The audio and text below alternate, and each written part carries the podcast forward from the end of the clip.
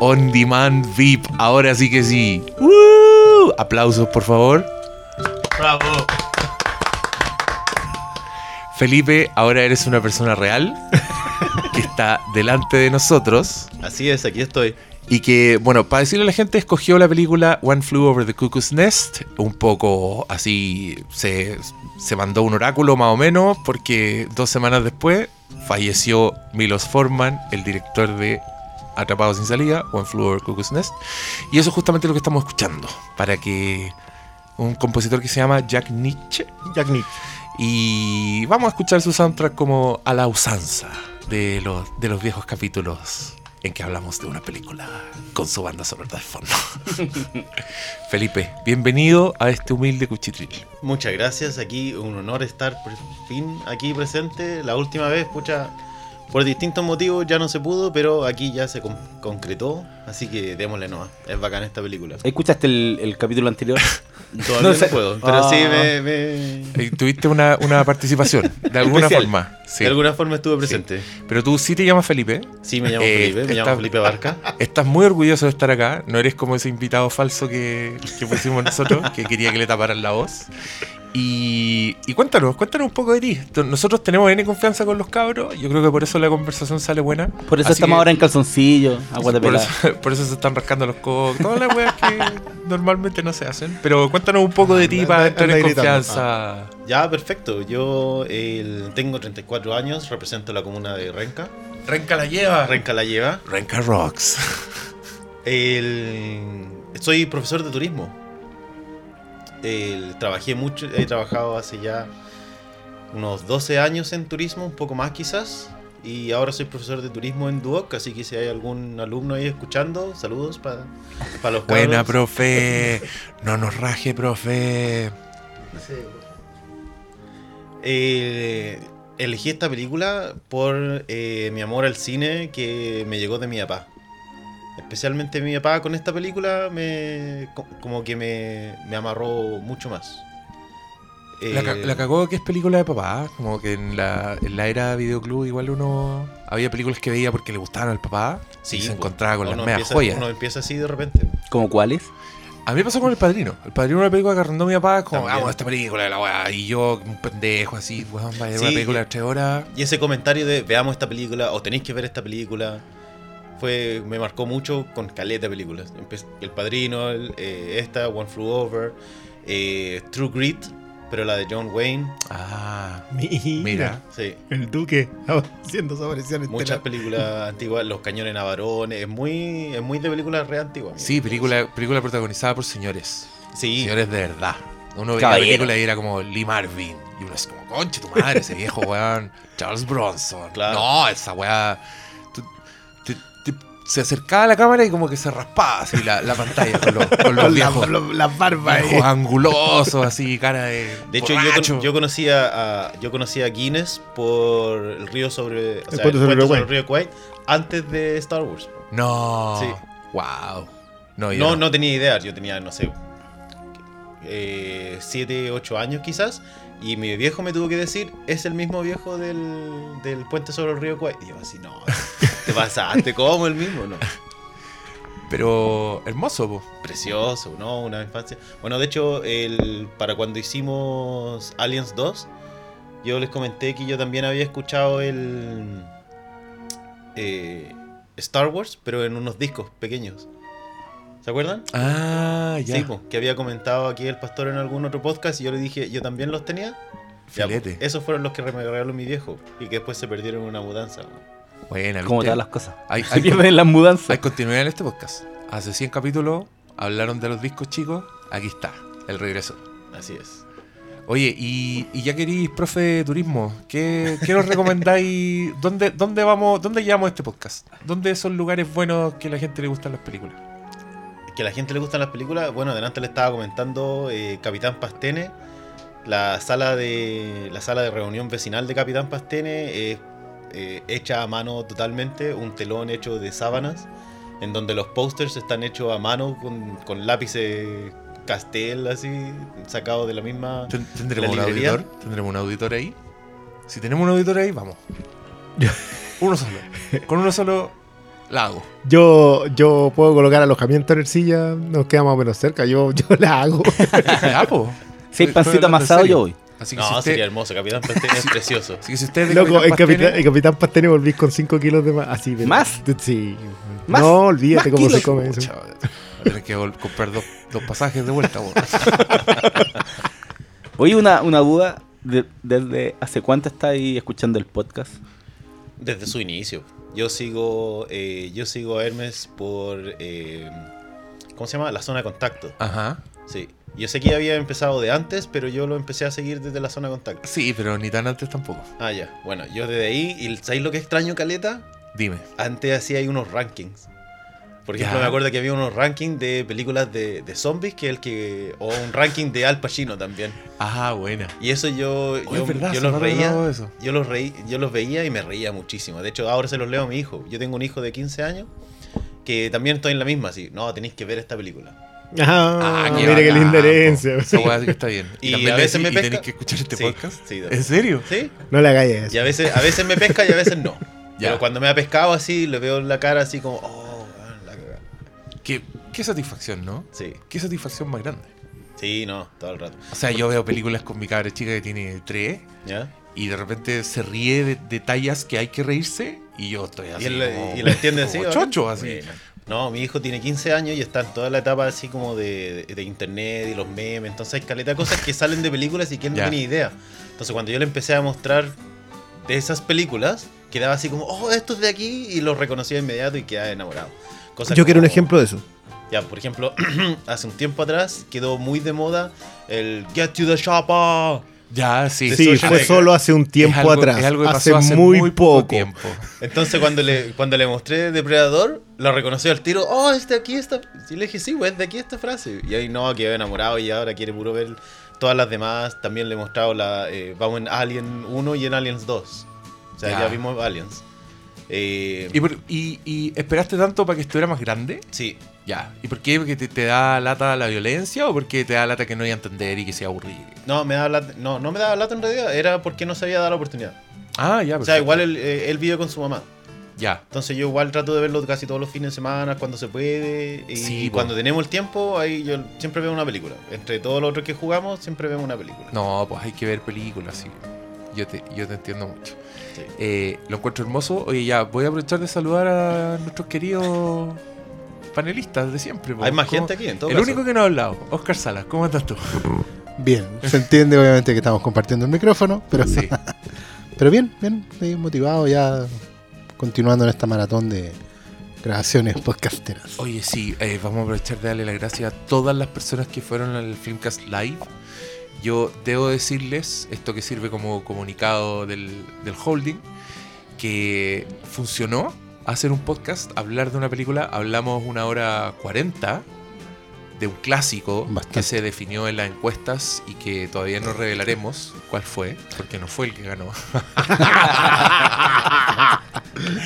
Pero, mm, puta, estuvo bueno, a mí me gustó, que- quedé súper prendido. Llegué a mi casa así a no dormir. Hagamos otro, dijiste. Y dije, Ya hagámosle el tiro. Dije, dije, ¿qué podría funcionar? Podría, podríamos hablar de clásicos con gente. Porque. Pero la gente es muy participativa. Bueno, hay que decir también que nosotros llevamos premios, regalamos cosas. Igual lo vamos a subir en algún minuto, pero nos vamos a tomar nuestro tiempo. Eso también es para motivarlos para que vayan. O Claro, sea, la, la experiencia igual es... Sí, es pues, única, Estar no ahí es llegar y, y yo creo que igual vale obviamente como podcast, además tiene interacción del público, que eso es bacán. Igual cuando uno dice una tontera acá y nadie se ríe porque ustedes no me aprecian. Pero en una, en una sala de 40 personas donde se ríen 5, igual es, Es un porcentaje aceptable. igual uno, uno se motiva. Oye, como profe. Como profe sé exactamente lo que significa eso. Tirar una talla entre 30 cabros y que solo dos así como. "Eh". Ya, ni siquiera por hacer la pata ya. Claro, no, ya llega un momento en que ya no, ya déjalo que diga lo, lo que quiera. Bueno, eso es un podcast, pues, un podcast donde los alumnos no, no están. No tan- Eh, No, pero- ¿cómo, pero- cómo lo vieron ustedes? pero en ¿Ustedes- esa misma nunca línea. se habían subido a un escenario así? Por- sea- bueno, aparte del anterior, pero que era como más un huevo. Claro, en comparativa al anterior, eh, había un, un desafío importante que era. Igual, es- creo que estuvo bien escogida la película porque el hecho de que todos la hayan visto eh, ayuda, ayuda a tener feedback. O sea, no, no le estáis predicando al desierto. Pero yo creo que a mí lo que más motivado me deja es que no se fue nadie. ¿Cachai? Y tampoco Yo nadie creo que es porque de- estaba justo al frente. Yo creo que está muy bien puesto el escenario ahí, entonces queda muy denunciado el que se va. No, pero había una salida, hay una salida por atrás. Si hubiera ido alguien yéndose, yo le No, habría hay una- la hueá. No, pero había, había una puerta de escape, sí. Sí, hay una puerta de escape por atrás, pero, pero no, no se fue nadie, yo creo que está bien. Eh, tampoco dijimos que preguntaran por los premios. Empezaron a preguntar antes. Sí. Todo- o sea, igual había feedback, había onda. eh, Ah, eso, es que eso para contarle a la gente. Nosotros llevamos un montón de premios y les damos premios a la gente que participa. Pero yo ya caché que hay uno que habla mucho y que ya se llevó premios la última vez. Entonces por eso no lo dije al principio. Lo dejé- y de hecho lo dejé que hablara y habló y después dije ya, se llevan premios los que hablan. Fue mala onda. ¿Qué me importa que se lleve un premio? Luego no fue a ver, pagó la entrada dos Sí, veces consecutivas y yo cagándome con los premios. Y de Rampage. Te pido disculpas. Si no te llevaste premio, probablemente seas tú la persona de la que estoy hablando. Te debo una polera de Tomb Raider. Eh, o merchandising del Flamecast. Que tenemos también, por cierto. Oye, ya, po. Me, me- me han reclamado que y no que están en el local. pronto, pronto pondremos a la venta Pronto pondremos a la venta. para los amigos de regiones. Esto es para que ustedes cachen que uno en verdad no es buen Uno esto- hace el merchandising y ahí lo deja botado. Pero ya va a ver, porque está muy bonito. Y. ¿Qué más? ¿Qué más contamos? ¿Qué están haciendo? ¿Están weando con Están sacando el micrófono para poder moverlo mejor. Ya, ¿Y por qué se escucha? ya. Sí. Bien, y si lo bien, escucha malo bien es porque se escucha, escucha. Sí, tengo Sí. Un, un oído malo, así que. El oído mutante Malo Baby, doctor baby Malo. Driver. ¿Viste? Y es más Malo fácil. es A. Quiet Place 2. Doctor Malo. No, yo cago ahí. Roncando. Ah, pues, sí. Sí. Ah. Es una de las tantas cosas que. Pero en la, en la 2, si son inteligentes, ya debería estar en una segunda etapa esta invasión y este descubrimiento de que. Spoilers de A Quiet Place, por cierto.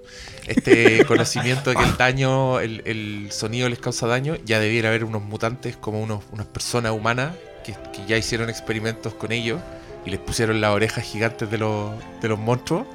Ahí podría estar malo. Con, con orejas nuevas, orejas de monstruo y el weón así aparece en un pasillo. Ah, Y el grito canario negro. Ah. Y la weá es buena, loco. Hollywood, contráteme. Se Ah, están se está perdiendo. este talento. Tenemos que grabar este podcast en inglés. Tenemos que hacer un. ¿Cuántas películas o secuelas han salido de aquí? Porque han salido Ah, de- muchas ideas. Caleta, deberían ir anotándolas. Un cuaderno ahí, al ladito. Ah, Sí. Pero yo insisto que lo de la Cruz de Mayo lo dejamos ahí demasiado tirado. no, esta weá hay que hacerla. ¿Y cuál era la otra tan buena que. O alguien se a va a adelantar, weón. Sí. Ahí, ahí me da mucha raya. Cuando yo vea que un culiado hizo una weá que inventamos aquí, lo diré, oye, lo demandamos. ¿Sí? ¿Por qué no? Si los weones aparecidos demandan a James Cameron, ¿por qué uno no va a demandar a un weón que. Demandar. Tenemos pruebas. Y se lo ganaron. no, no, sé, así que no sé si tan aparecidos eran. Sacamos no, la pues, el- el chucha, que weón. ¿Qué es eso de que- demandar? Muy gringo. Aquí en Chile mandamos a pegarle al weón. Hoy día el que gana es el que demanda, weón. Es cierto. Pero no, no, no estáis contento. Ah, no. ¿Y si perdí? ¿Qué vaya a perder, weón? ¿Qué vaya a perder, weón? Puta, iba a contar una weá. Lo de, Igual de trascendente. lo de Cameron. Ah, el que demandó a James Cameron es Harlan Ellison, porque es un weón, un escritor de ciencia ficción cabrón. Y James Cameron, onda, si quería hacer enojar a James Cameron, pregúntale por Harlan Ellison. El weón lo odia. Así. Ha dicho que es un weón mediocre que se sienta en los hombros de gigantes. Y el weón está hablando del mismo. Así que trata de robarle a los más grandes que él. Pero como dijimos en ese podcast que todavía no subiremos, la soberbia Hay que respaldarla. hay que respaldarla. Y señor James tiene respaldo. Al igual que Miloš Forman. Ah, El Segway. entremos, entremos en materia, ¿no? Ya llevamos más de como 15 minutos perdidos. Yo creo que ya cumplimos la cuota. Sí, hay que, hay que mantener el estilo. Ya, tú ya hiciste una media introducción de la película de por qué la escogiste. Tenéis como una conexión biográfica. Es de la época en que. Yo, yo me atrevería a decir que Atrapado sin salida, por lo menos en mi biografía, y creo que en la del resto también, porque generaciones, eh, es de esas películas que te muestran cuando a muy temprana edad que las películas pueden ser obras maestras. Así como Sí, que que hay un gran, hay un- como una weá más grande, hay como películas más grandes y entendís por qué Jack Nicholson es Jack Nicholson, ¿cachai? Como, Igual una película como One Flew Over the Cuckoo's Nest, que enganche a un cabro chico de 7, 8 años, Sí. tiene que tener algo mayor, tiene que tener algo más. Y aquí yo creo que nos vamos a ir saltando entre la conversación propiamente tal de Atrapados y Salida, de One Flew Over the Cuckoo's Nest, eh, con lo que es Milos Forman. Porque el weón, ponte tú, cuando tú decís eso, que para una película para un cabro chico sea así, yo creo que es porque la weá está increíblemente bien actuada. Sí. Que es un común en la filmografía de este señor. Este weón, en verdad, sabía dirigir actores, pero. Courtney Love, po, weón. Y la weón actúa increíble. En, esa, en The People vs. Larry Flint. Y en esta película hay varios actores que te acompañaron para siempre haciendo su debut. Como Danny, Danny DeVito, DeVito. como Christopher Lloyd, como Como lenguaraz. Como grima, po. Brad Dourif. Dourif. Qué Chucky. grande es Brad Dourif. Chucky. El ¿Qué- asesino Géminis en El Exorcista 3, que es una obra maestra. Sí. Permítanme decírselo así entre De hecho, a mí me da más miedo que cualquiera de las otras de Exorcista. El Exorcista 3 es una de las weas más creepy Sí. que existen y, y weas que, no, que son creepy y no deberían ser creepy porque es una abuelita en cámara rápida. Pero una abuelita en cámara rápida y te cagáis de miedo. Vean esa película. Eh, y Brad Dourif ahí hace un loco operático, hace un loco que te recita Shakespeare con un as de luz encima. La weá es como ver una obra de teatro con un weón haciendo, encarnando el mal. Y acá Brad Dourif es todo lo contrario, pues acá es, es Billy. ¿Billy se llama? ¿Bobby? Billy. que es la bondad misma. y Es la inocencia interno. Y bueno, la película, y la película se trata de Jack Nicholson que llega a internado a un psiquiátrico y rápidamente te informan que él es un delincuente que en verdad se está haciendo el loco para no irse a la cárcel porque es un es un ser uno de los personajes más in- insignificantes así que no importan nada del- de los grandes clásicos del cine así como que el weón es una rata básicamente y el loco se comporta como si el psiquiátrico fuera un poco un campamento de verano, cree que lo va a poder pasar bien, ¿cachai? Y, y yo creo que esa situación, ese setting en las manos de este director y con esos actores es una guay hipnótica. O sea, tú no podéis dejar de ver esta película ni un segundo. Estáis mirando lo que están haciendo los guanes del fondo, ¿cachai? Aparece la enfermera Ratchet, que fue escogida creo que la mejor villana Sí. en una Gran lista de personaje. AF, eh, AFI, ¿cómo se llama esa weá? American, American American Film. Porque la loca es cuática. Y bueno, esta también es una película que es, es de esas que sacaron los cuatro premios grandes en los Oscars. Cinco. Los cinco premios grandes. Mejor película, mejor director, mejor guion, mejor actor principal y mejor actriz principal. Que hazaña que se, re- que se repite con It Happened One Night, así como cada 35 años la weá. Y ¿Qué? Pero- Silence of the Lambs. Y sale es eso de- otra. si esos son los tres, ¿no? Son tres nomás. Sí. Sí. ¿Estás seguro? Sí. Segurísimo. Eh, y nada, pues, ¿qué más decir? Hablen ustedes ahora, hablé mucho. Eh, mira, yo no sé si quiero escarbar al tiro en eso, pero eh, creo que una de las cosas más interesantes de esta película es que la dirija quien la dirige. No es solamente su capacidad de narrador, que es, que es un absoluto descubrimiento para, la, para Hollywood en su momento.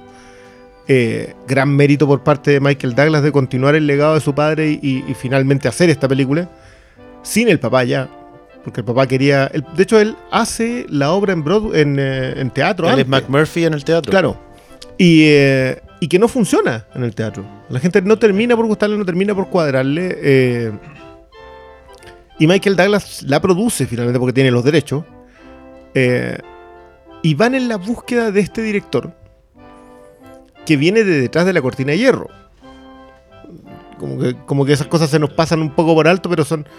Eh, Milos Forman viene de Checoslovaquia.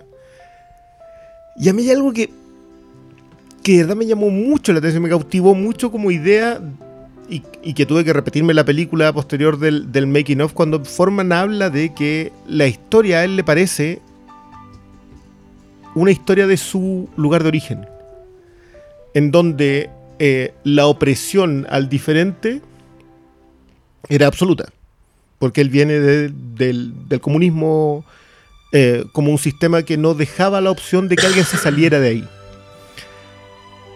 Pero al ver hoy día Atrapados sin salida, uno entiende exactamente lo mismo, pero en nuestra sociedad.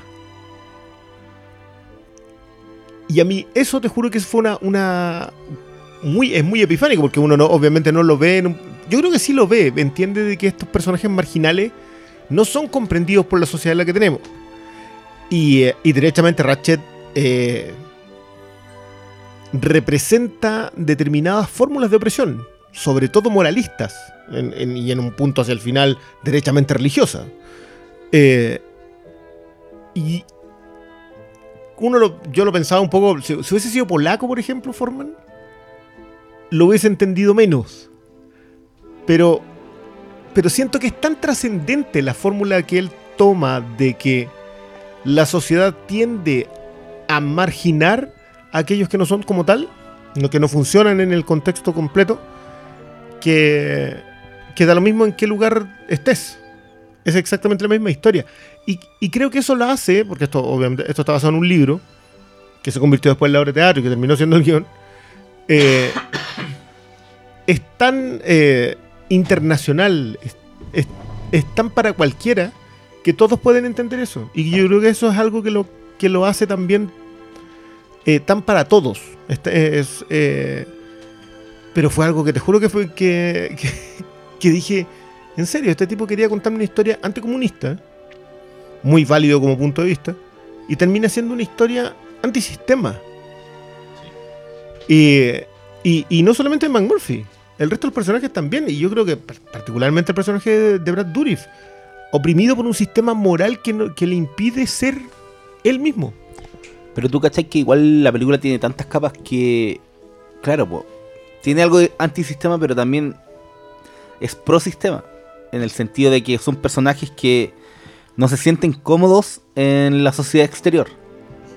Ellos viven. eh, hay muchos que incluso están ahí por decisión propia. No son. Y están ajenos de esta.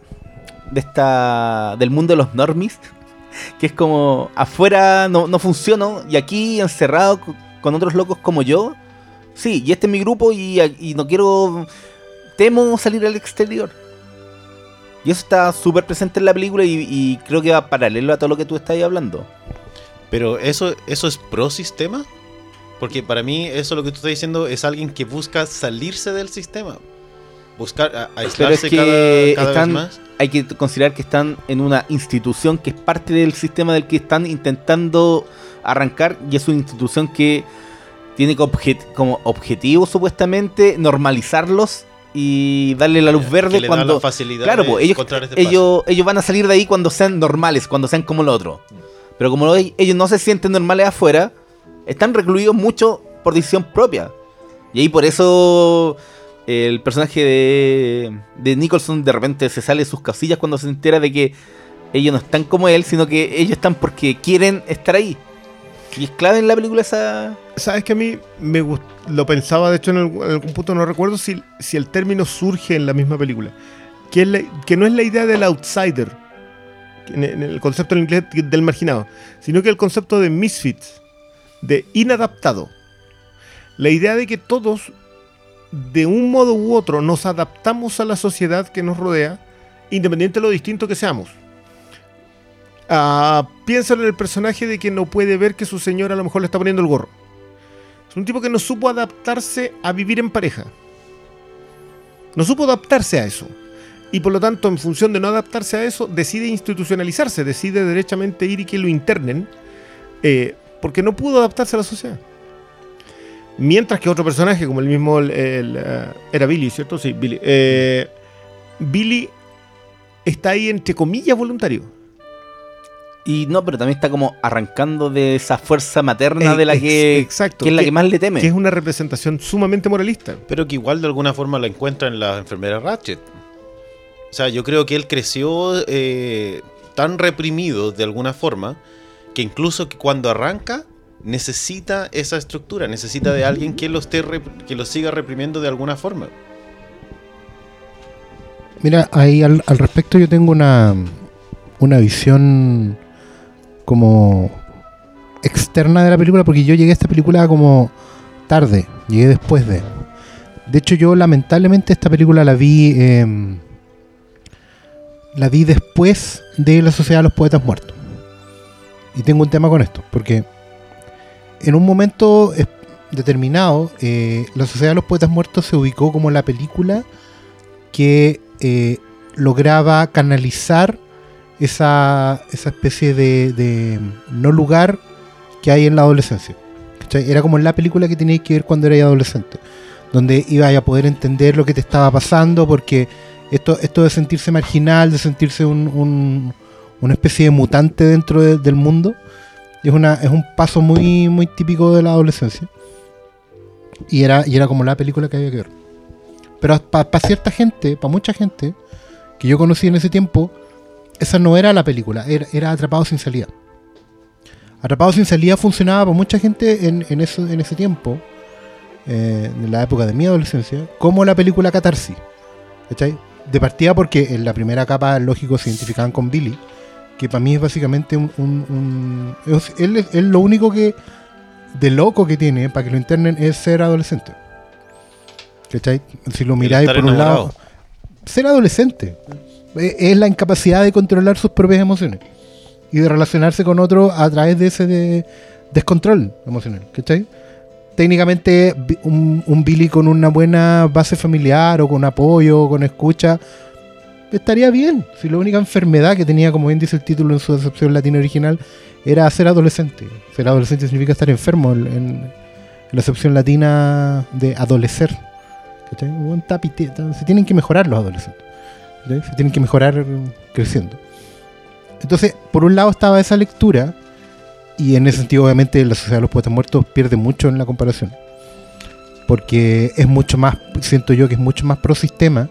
Porque Atrapados en salida, como bien decía el Briones, y reforzada al malo, en ese sentido, es una película sobre gente que no se logra adaptar al sistema y que en vez de explotar, explo- porque hay cualquiera de los que están internos ahí podían ser maníacos, asesinos en potencia, eh, ¿cachai? Cualquiera de ellos podía salir mañana con un rifle o con un cuchillo a matar gente. eh, se están contenidos. Están contenidos en, en un- una válvula, digamos, una especie de llave que, que genera el mismo sistema para mantenerlos a raya. ¿cachai?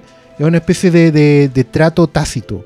Ustedes no explotan, nosotros los tenemos en stand-by.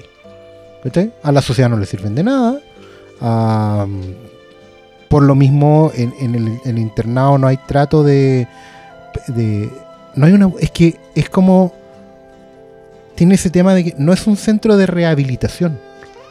La gente que trabaja en ese manicomio no está interesada en que ninguno de los internos se mejore y se vaya.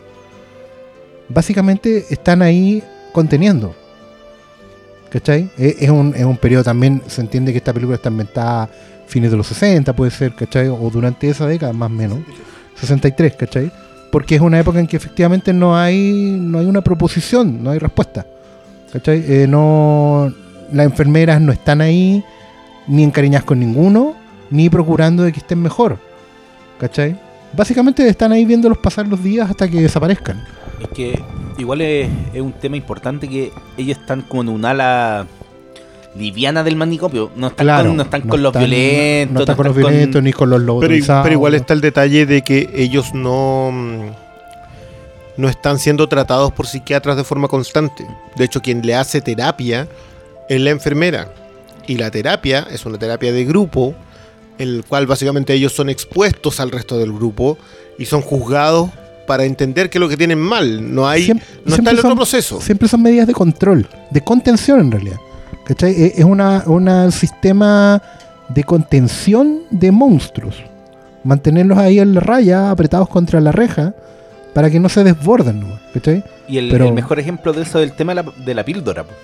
De la pastilla que lo hacen tomar día a día pa- para controlar sus impulsos, como y para apagarlos como personas, de hecho. Exactamente, y por eso, evidentemente, el tratamiento más extremo es el que se aplica al final, digamos, con, con El personaje. eléctrico.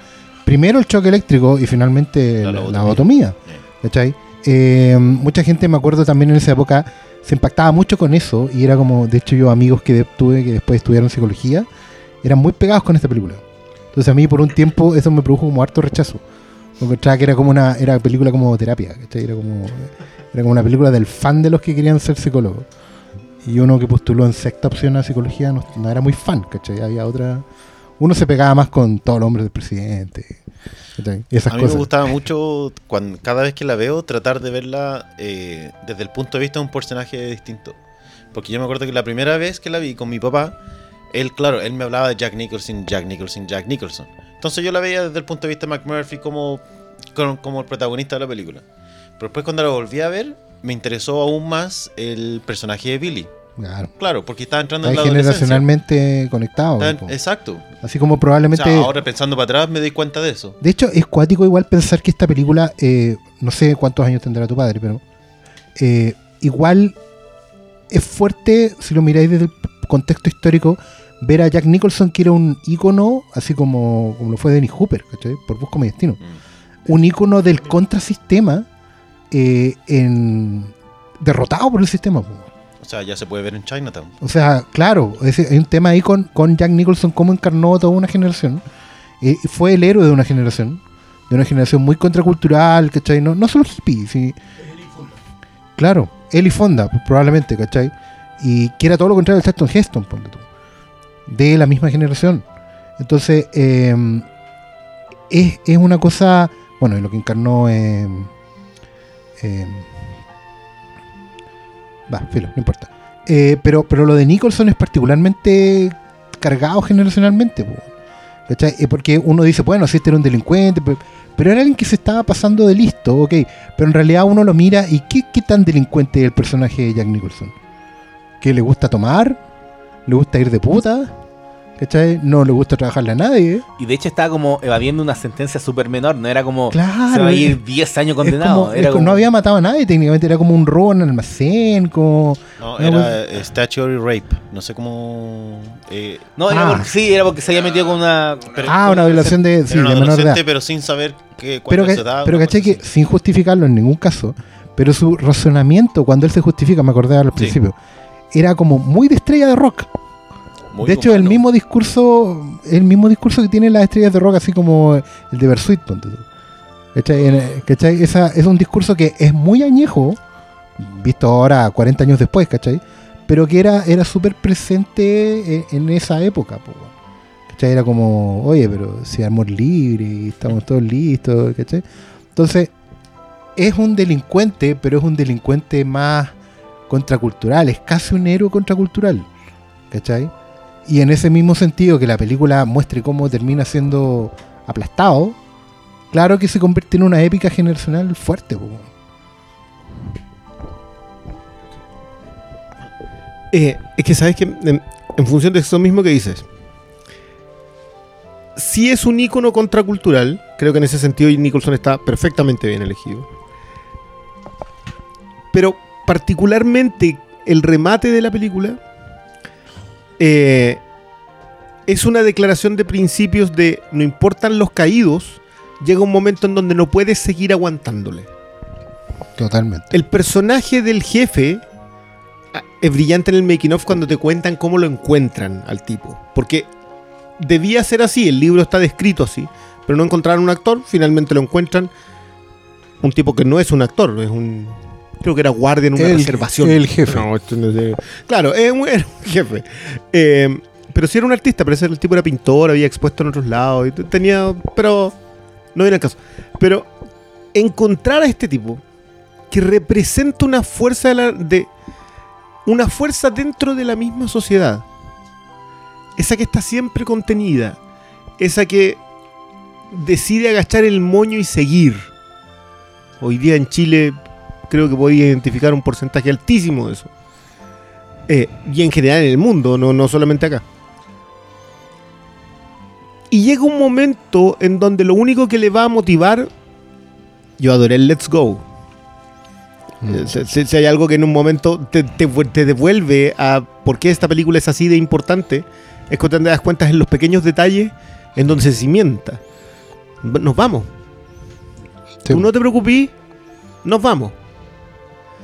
Y ese nos vamos es entender de que los caídos en el camino de arrancarse de esto eh, son caídos en el camino, son, son aquellos con quien te vas a ir porque vas a seguir recordándolo y van a seguir inspirándote.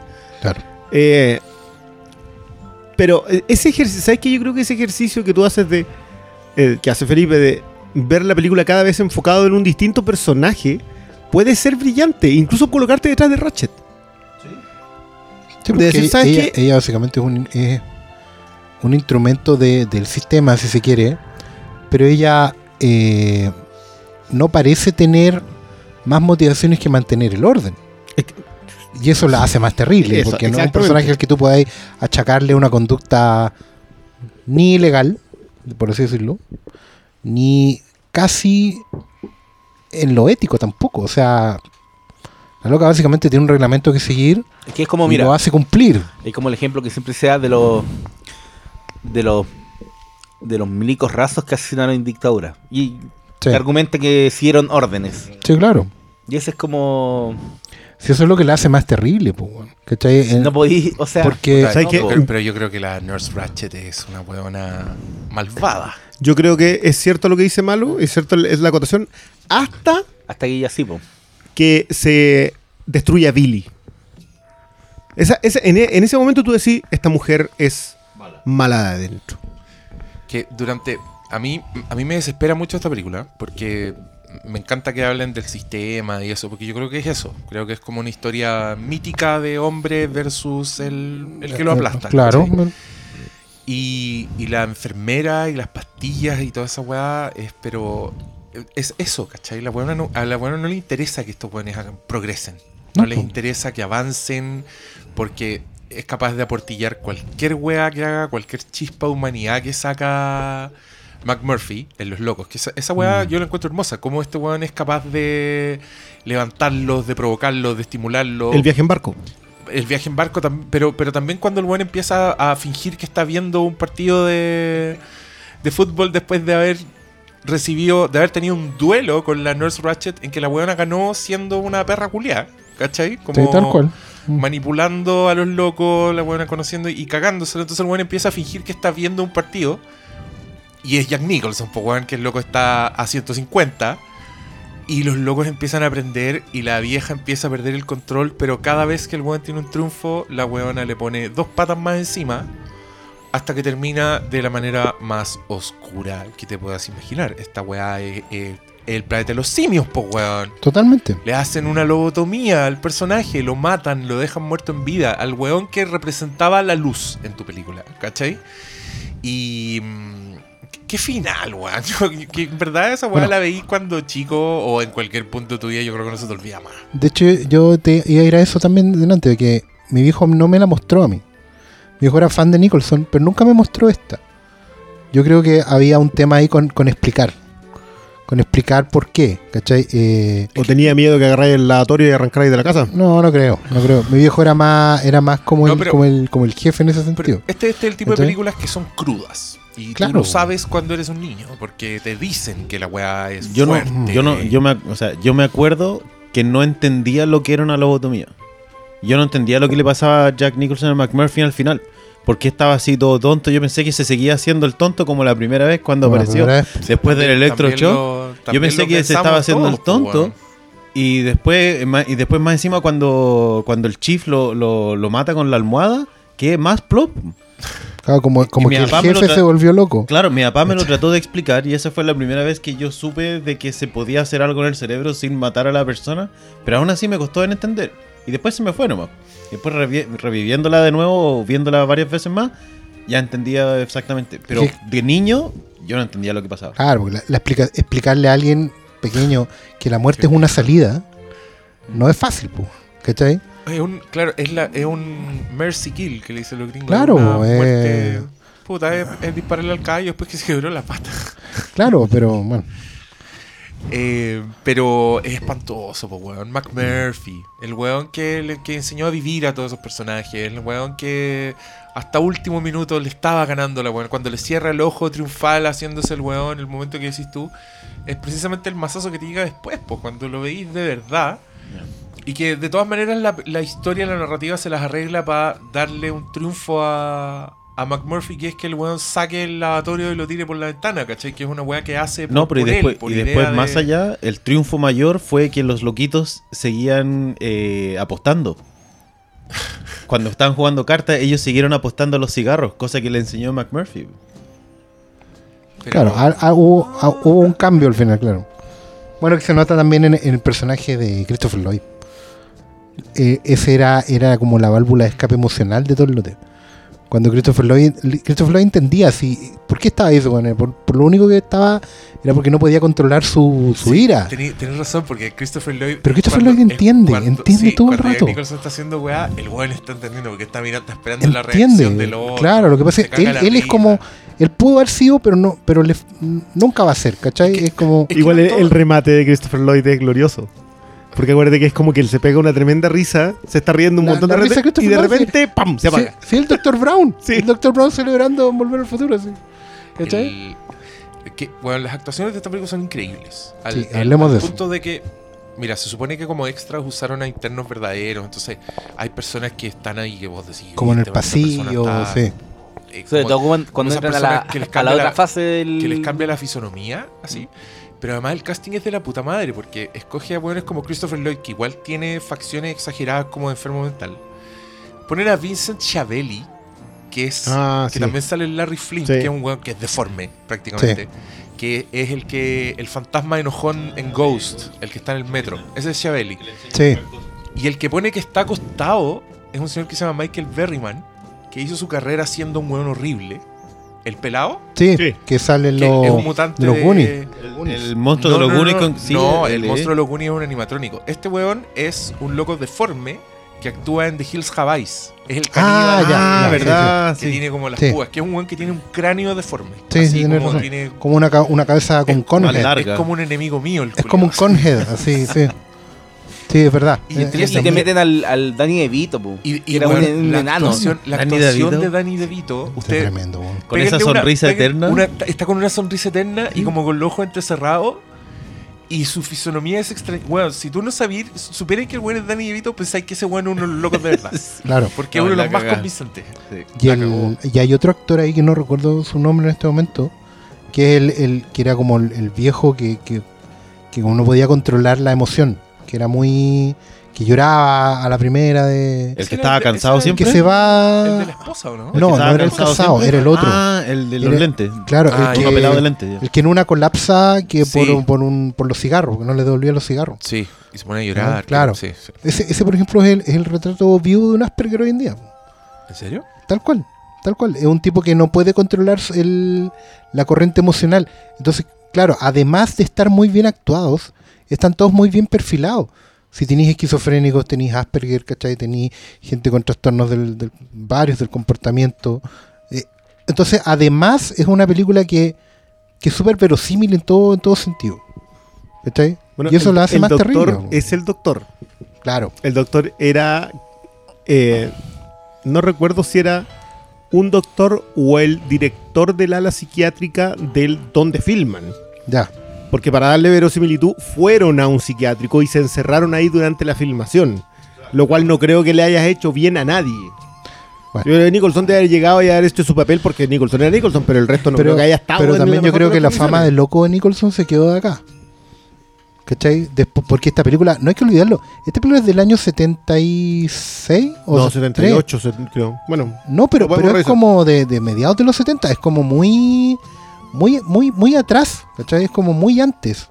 Está muy anticipada a muchos muchos movimientos de del mismo cine de los años 70 y ni hablar después, o sea, piensa que si el mismo Forman no tuvo otro gran exitazo hasta Amadeus, son como, creo que son como 10 años entre una y otra. ¿Cachai? Entonces, bueno, y ni hablar de, de Nicholson ahí que se ganó el Oscar y todo. Son Eh, 10 años entre una y otra, pero en realidad son tres películas entre una y otra. Y es del Claro. 75 al 84. Del 65 al 84. Ah, ojo que entre medio tiene Hair Sí. y tiene Ragtime. Así Claro. que yo no, no me atrevería a decir No, que no digo que no hay, pero me refiero a que no fueron éxitos así como, como fue de taquilla Atrapados sin salida, que era una película que tú la veís en, en crónicas incluso en cómics y otras películas que la gente la iba a ver. Era, era como ir a ver, eh, s- no Star Wars, pero era, películas que uno estaba, que la gente iba a ver, era como Pat Garrett Billy the Kid, ¿cachai? Era como... Era un ícono de los 70, una película que No, todo no, el es- mundo fue a ver. Es que, bueno, tratemos de aterrizar un poco. El, el 75, independiente que Atrapado sin salida es, es bastante más anterior, pero el 75 la capacidad del revisionismo post-Vietnam a los gringos les da una eh, condición antisistema que per- les permite... Buscar válvulas de escape en el, Exacto. en el arte. Y- Por eso yo insisto, a mí me llama mucho la atención que Milos Forman plantee Atrapado sin salida como si fuese una película anticomunista. Porque él la plantea como el tipo que es diferente detrás de la cortina de hierro. De donde venía él. o Pero sea, y tú la ves por cualquier lado y no es es que yo creo que eso. ¿no? probablemente sea un, un accidente feliz. En el sentido de que Forman fue súper honesto al decir, esta es la, la- la perspectiva que yo le voy a dar, porque es mi muro de hierro. O sea, saltar la ventana, digamos, era su propia manera de decirlo desde ese punto de vista. Pero fue lo suficientemente listo o, o- o para no contaminarlo con propaganda. Y logró dejar el mensaje arquetípico base. Pero no la deja de hacer política. No, para nada, porque la política es la relación entre los humanos, pero no coloca propaganda. Y al no colocar propaganda, la película se actualiza para cualquier tema de sistema. O sea, todos los muros. Si esta weá es más de Wall que de Wall, al fin y al cabo, de Pink Floyd. ¿Cachai? Que volviendo a esas películas que uno se supone que debe ver a los 15 años. ¿Cachai? Cuando, cuando el mundo es una muralla alrededor tuyo todo el rato. O sea, esta es mucho más, en ese sentido, derribar la muralla que The Wall o que la Sociedad de los Poetas Muertos. ¿Cachai? Porque efectivamente es una película que se adapta en, su- en- en la perfección de su arquetipo. De romper la muralla, se adapta a todas las épocas y a todos los sistemas. Esta película la voy a poder ver en 40 años más y va a seguir funcionando. Porque lo- lo- lo- la Ya. lucha es la misma. po. Ya funciona Ya 40 funciona, años. bueno, pero me refiero ya desde funciona ahora. 40 años después. O sea, cuando- Claro, 80 años más y 100 años más y va a seguir funcionando. De hecho, la historia del libro está, está escrita desde un punto de vista, el autor es eh, estadounidense, Casey. Y él la escribió desde el punto de vista del sistema americano, cómo trata de controlar a la gente. Porque de hecho McMurphy es un, eh, es un veterano de la, de, de la De la de guerra. Vietnam. Claro. Entonces ahí están mostrando todo lo que es el PTSD, el, el Post-Traumatic Stress Disorder. Corea, disculpa, Corea. El, el, el Chief es de, es de la, es de la segunda. Sí, no, el Chief es de la segunda y claro, McMurphy es de Corea. Pero entonces ahí está, él está tratando de representar justamente el sistema americano en ese, en ese entonces, de cómo trataban de reprimir todos estos veteranos y eh, no dejarlos ser. Claro, pero la gracia es que eh, en el fondo es el mismo tema que puede tener Rambo, ¿cachai? Es como, como América lidia con el estrés postraumático. La gracia que forman, que es un tipo que debe venir del estrés postraumático por nacer, es que, es que le sacó toda la carga eh, sociopolítica de la novela y la dejó arquetípica. Y esa weá la convierte en una obra maestra, porque tú la podéis aplicar a, lo que nos pasó acá en Chile, a lo que nos pasa hoy lo que le pasaba en el 73 y lo que nos pasa ahora. Porque sigue siendo el mismo problema. Y es un problema que yo lo encuentro más fascinante es que es una, una constante que Forman tuvo en todas las películas que yo le he visto. Que debe ser la mitad de su filmografía. Porque tampoco hizo tantas. Pero, pero en todas el tema es el mismo. Hay un tipo que no logra encajar en el sistema y que da la pelea porque el sistema se adapta a él. Todas las películas, o sea, las que yo le he visto, Atrapados en Salida, Amadeus, eh, Larry Flynn y Man on the Moon, ¿cachai? Y un, hay un par más, pero, pero ya ni me acuerdo, porque los vi De, en de un hecho, ciclo de cine Hair- universitario Hair mucho tiempo. Time ¿cachai? y... ah, no, yo diría que en, en mucho menor medida... No, perdón, en, en eh, Mad City también. Si siempre es lo mismo. El loco pan- planteó la tesis y la defendió con todos los argumentos, la fue adaptando a los tiempos. ¿Cachai? Porque en el fondo tuve O sea, fue encontrándose con personajes. en, en Larry Flint, así como, como Atrapados sin salida no tenía la carga política de actualidad, que sí tiene Larry Flint, ponte tú. El discurso es sociopolítico completo y en contexto histórico, pero la lucha es la misma. Tú incluso, y, y al momento, y al sentido de cuestionar incluso al personaje. Mira, el, personaje McMurphy es súper antipático cuando empieza Atrapados sin salida. Y tú no podías estar de parte de él. O sea, ¿qué, qué, por qué estás acá? Bueno, es que me quise tirar una niñita, ¿cachai?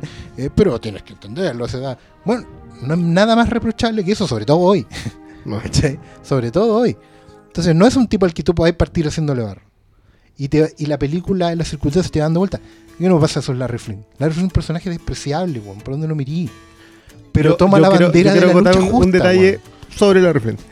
Eh, yo le reflito la suerte de verla en el cine. Eh, Y nunca he podido olvidar la escena en el auto en que ellos se terminan insultando. Que es un insulto con un amor muy profundo y que te demuestra que en realidad quienes se encuentran siempre en una sociedad que oprime eh, son los marginales. Con sus defectos. Porque a diferencia de la sociedad, ellos aceptan los defectos del otro. ¿Te acuerdas bien cómo es el insulto? Era eh, drogadicto, inválido y puta sidosa. ¿Qué? Es lo último que se dicen en la limusina. Que eran como facts, ni siquiera están Sí, inventando. era, claro, estaban diciéndose algo muy de forma No, muy no, políticamente estamos- correcta, pero se lo estaban diciendo. Sí. Eh, y tú dices, No, pero no es cuando se dice como. Bueno, le dice como. Crackhead y luego le dice Sí. cripple. sí, sí, Sí. sí, esa secuencia. Eh, y tú decís, claro, pero se siguen queriendo. Porque aceptan el hecho de que el otro está fallado. Sí. Oye, y la sociedad no lo hace. amigo Felipe, ¿tú seguiste. Te llamó, ¿Te llamó la atención Milos Forman, el director? ¿Buscaste las otras películas? ¿Te gustan las otras películas o, o, o no? ¿Cómo fue? Curiosamente, yo el tema de los directores de películas, yo hasta, no sé, hace unos, recién unos, los últimos 10 años que me he dedicado a buscar directores. Más que solamente ver películas al azar que llegaban a mí. Y cuando me, cuando me di cuenta de cuáles eran las películas de Milos Forman, ya las había visto. Ya. Y una, y una que me gusta muchísimo fue eh, Man on the Moon. Porque yo veía la serie Taxi ¿Y te acordabas de Andy Kaufman. de entonces, por eso me. Claro, de Latka. Entonces, cuando vi que hicieron una película sobre él como actor, dije, ah, la raja, la voy a ver. Y me encantó, la encontré súper psicodélica, como que no la entendía a veces, pero después como que volvía.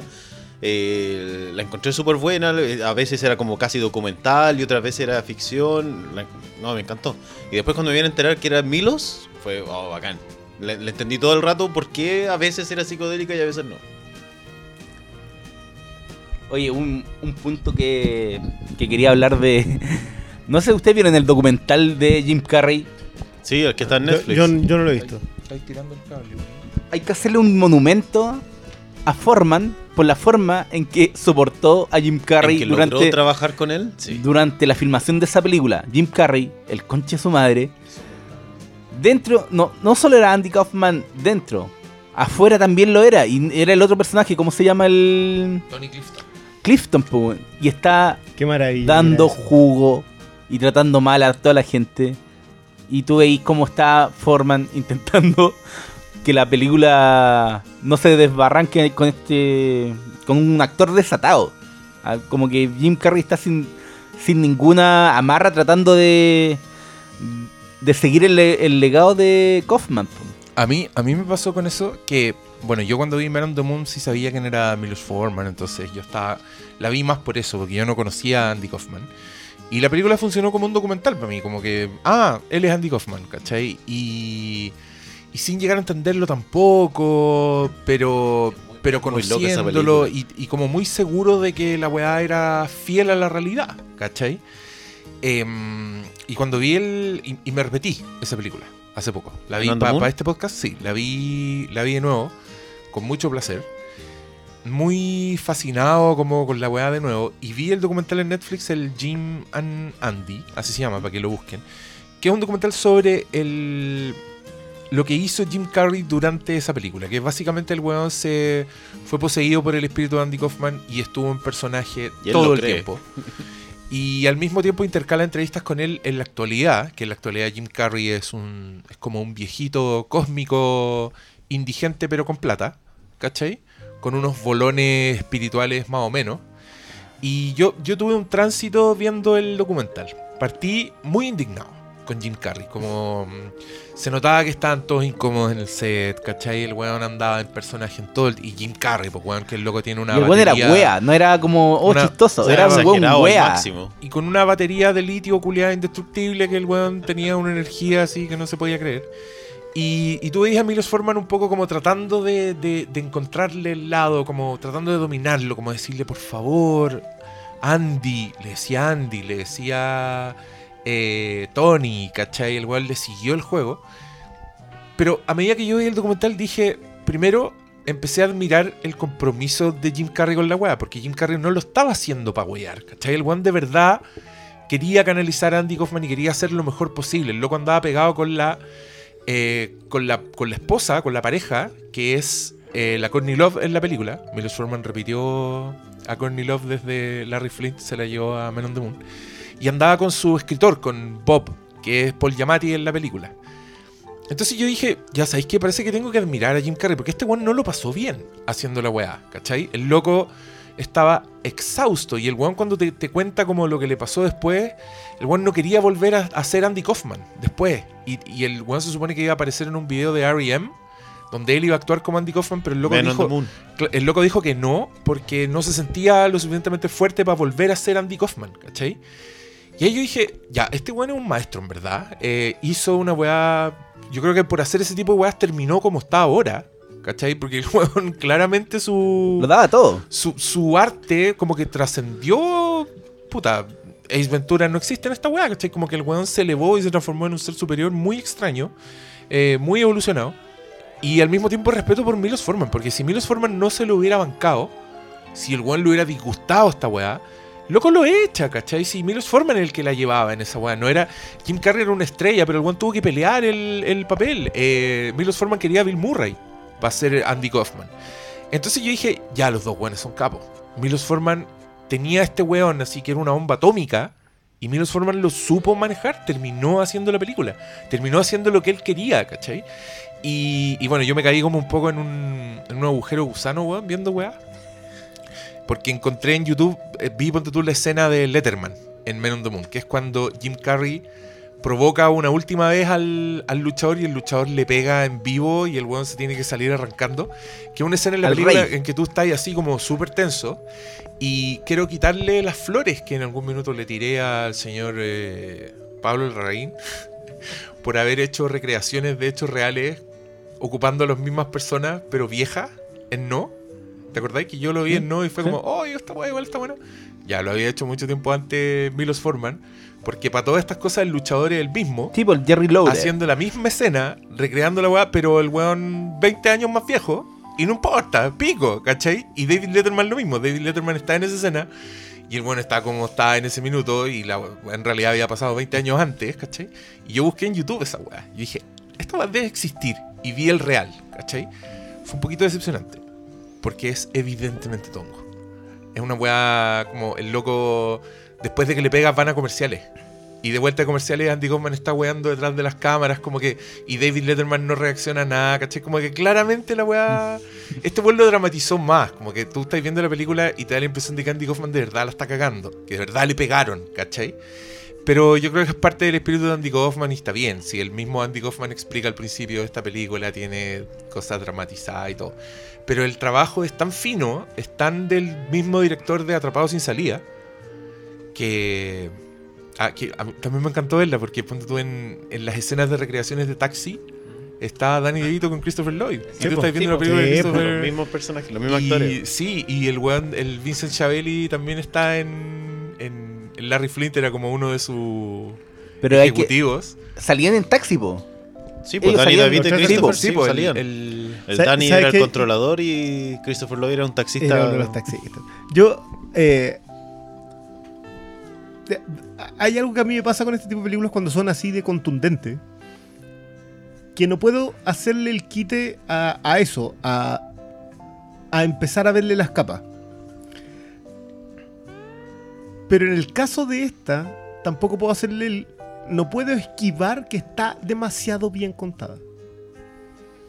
La- a mí la secuencia del barco que tú la mirás hoy día y tú decís, esto es una secuencia de una película antigua, es una película vieja en ese sentido. Pero es maravillosa. Tú estás súper metido en qué está pasando. Bueno, después supe que el tipo que los va a interrogar, que, que, que cuida los barcos, en realidad era el que les presentó al jefe y era el, no sé, pues el dueño de una concesionaria de autos. Él fue el que les trajo al jefe. No, o sea, que yo conozco. Era un auspiciador de la película. No, no, no, era, él no era nadie. Ese es un placement del, del- bien hecho. Yo miraba esa escena y decía, ¿cómo metís esta escena en esta película? ¿Cómo haces que esta escena tenga trascendencia en este tipo de películas?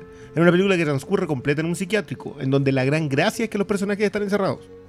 ¿Cómo logras hacer que esto sea un ápice de libertad, pero a la vez tú veas definido a todos los personajes en sus manías. Y ahí empezáis, y estamos hablando de que ya 35, 40% de la película, y empiezas a darte cuenta del genio que hay detrás en la narrativa. Es un tipo que preserva el pulso, que sabe cuándo darle, sabe cuándo darle a la Ratchet, sabe cuándo darle a Nicholson, sabe cuándo empezar a expandir ese, ese mundo, cuando las tomas del jefe empiezan a aumentar. Elimina una escena eh, gloriosa del jefe, eh, que es que lo atajan los... los- Cuando lo acorralan los lo- guardias, los o sea, guardias. los, los enfermeros. los enfermeros, lo acorralan con los... La elimina, porque entiende que el jefe no tiene que notarse antes. Detalles chicos que tú empiezas a decir, ya, acá hay, acá hay un tipo que en realidad sabe su pega.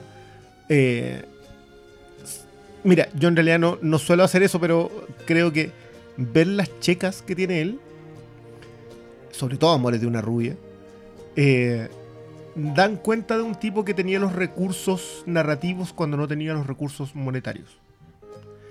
Eh, y él lo dice en un making of, dice, yo tengo claro que a mí me eligieron porque eh, la película era cara y yo era barato. Eh, y tú decís, eso no puede ser plausible hoy día, sobre todo en una película de este talante. Pero claro que es entendible. Es un tipo que costaba poco monetariamente, pero entregaba un montón narrativamente.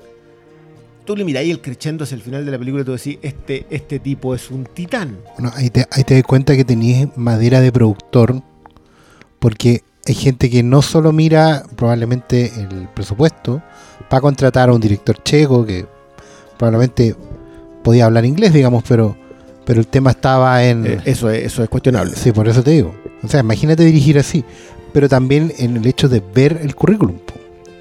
no es llegar y poner a alguien que está recién llegando, que está dispuesto a hacer un títere del estudio. Es alguien que de verdad tiene el talento para hacer esta película y no otra.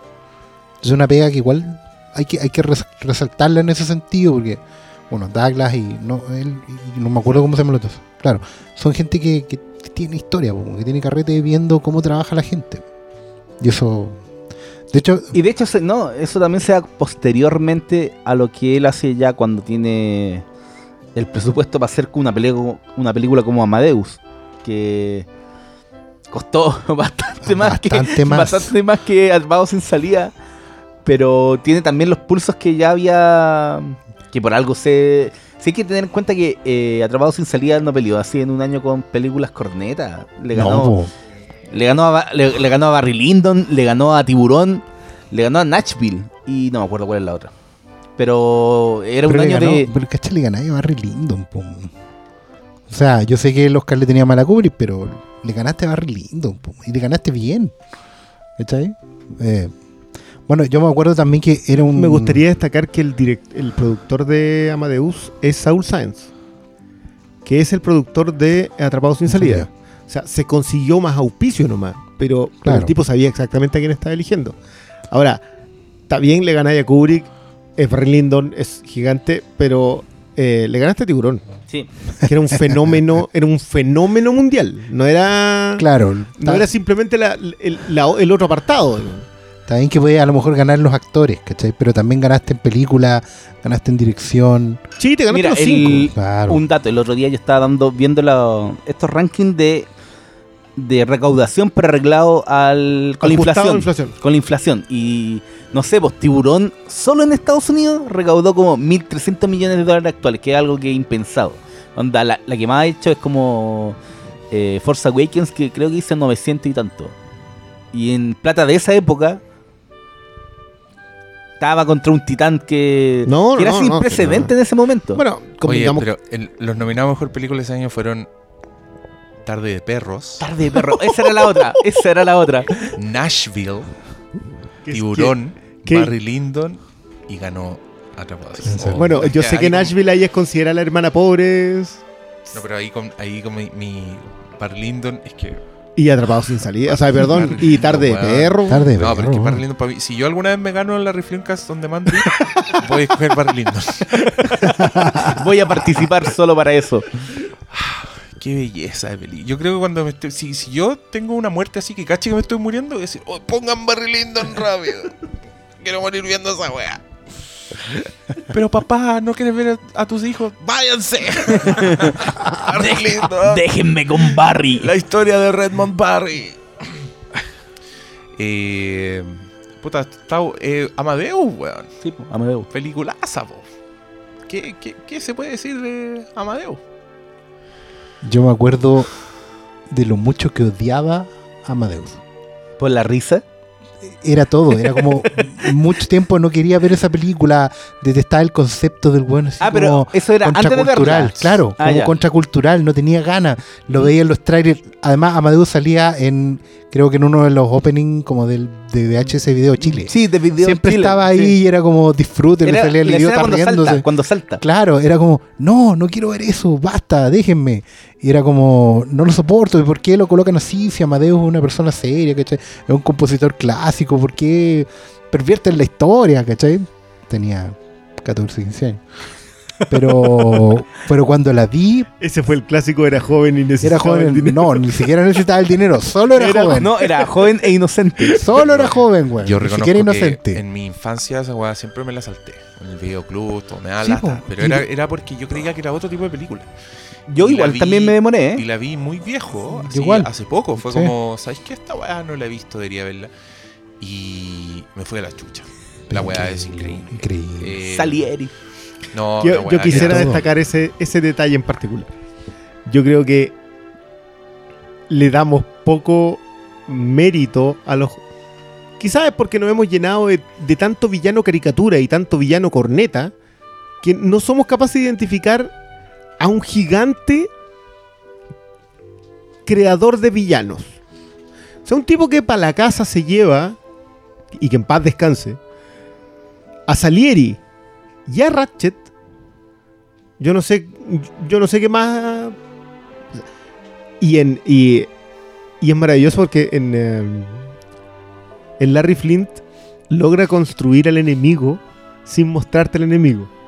El villano en Larry Flint Es The People. es de People. Ustedes. Y, y yo lo encuentro, esa cuestión yo dije, ya, este loco es brillante. Él lo hace también en Mad City. Y yo sé que Mad City es una película menor dentro de su filmografía. Pero igual creo que le... Esa, por ejemplo, sé que la vi, pero no me acuerdo. ¿Cuál es Mad City? La de La Travolta. de Contravolta. Pero esa weá no es de Milos Forman. No, estoy No. seguro, ¿eh? Vamos a buscar. Vamos, vamos a No, ver una no, cosa. no. Vamos a ver. Vamos, a ver. vamos a ver. Es un programa del año una corneta. güey. Claro, oye, weá- pero una cosa que yo Bueno. quería decir de Amadeus, que estábamos hablando como de las formas de adaptar y de ficcionalizar la historia de Salieri Sí. con... Siempre está en disputa si en verdad eran enemigos Y, o... y, y cuán, y cuán villano. Hay Costa gente que. Gabras es el director de Mad Costa. Gabras, City. años confundiéndolo. en serio, se- se- debo llevar una década confundiéndolo. Bueno, pero yo igual vi Mad City y no me acuerdo. Y no te acuerdas, ya. Para mí también vuelve a, a lo- a lo mismo. De hecho, se parecen mucho en, el- en eso mismo. Aunque el personaje de Bueno. Hoffman se parecen en el sentido de que el, el tipo que no cuadra son los dos. Hoffman y Travolta. Ya, pero esa es de otro director. Sí, no sé si por No eso mismo tiene me, nada me que voy. ver me aquí. voy. No la nombres. Fuera, fuera. no se la recomiendes a la gente. No es tan. Eh, la- los fantasmas de Goya. Esa yo no la vi nunca. Yo la vi. Esa yo no la vi. No, no, no, Yo la vi y es Y- una película que es recordada solamente porque Natalie Portman muestra su trasero. Es su última Y película, es, ¿no? es verdad. Puta la. No, es pues la no, estoy hablando en serio. Ese era como el foco que le daban, inclusive hasta como para atraer a la gente a ver mm, la película, no porque fuera una película de Milas Forman. Vean el tráiler. Fue la última película, ¿no? No, no estoy seguro si fue la Estoy última. seguro que es su No, última película. eh, Mira, yo siempre vi que tiene una cuestión que era como una con codirigida, pero al parecer era una algo en donde él vuelve a la República Checa.